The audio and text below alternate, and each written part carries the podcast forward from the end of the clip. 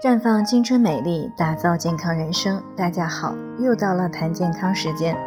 今天呢是教师节，首先祝我们辛勤的园丁们节日快乐。老师呢是人类精神的工程师，无数个日日夜夜伏案备课、批改作业，站在三尺讲堂上传道授业解惑，一声声的谆谆诱导，诲人不倦。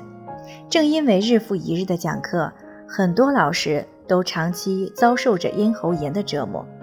刚开始呢，只是急性的损伤，后来就逐渐发展为慢性咽炎，饱受咽干咽痒、恶心、咽喉肿痛。声音嘶哑，咽部有异物感，有粘痰，有刺激性咳嗽，晨起时干呕的痛苦，甚至有些老师呢因此患上了咽喉癌，真的是让人心疼不已。而之所以出现这样的情况，主要是因为长期讲话会使咽部的声带长期处于充血的状态，如果是长时间的大声说话，甚至会出现咽部损伤。而这个时候，咽喉部是极易发生感染而发炎。但老师长时间讲话也是无法避免的。那么，老师们该如何养护自己的嗓子呢？首先呢，要避免过度用嗓，尽量在课后少说话，避免高声说话，让嗓子啊能够充分的休息。其次呢，是可以借助扩音器。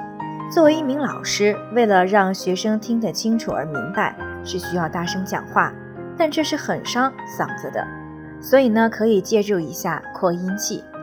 第三点呢，就是要戒烟戒酒，还要少吃油炸、烧烤、腌制、辛辣等刺激性比较强的食物。第四点呢，要多喝水，可以用贡梨膏来冲水喝，因为是纯梨熬制的，所以在润肺护嗓方面有着不错的作用。第五点呢，就是要注意脖子的保暖。天冷的时候出门要围好围巾，戴好口罩，避免冷空气对咽喉的刺激。如果老师们在平时这些注意好了，便可以大大的降低嗓子不舒服的情况了。最后呢，也愿每个老师都能够在授业解惑中保重好自己的身体。在这里呢，我也给大家提个醒，您关注我们的微信公众号。普康好女人，普黄浦江的普康健康的康，普康好女人添加关注后，点击健康自测，那么你就可以对自己的身体有一个综合的评判了。健康老师会针对您的情况做一个系统的分析，然后给您指导意见。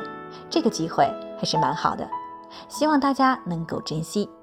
今天的分享呢就到这里，我们明天再见。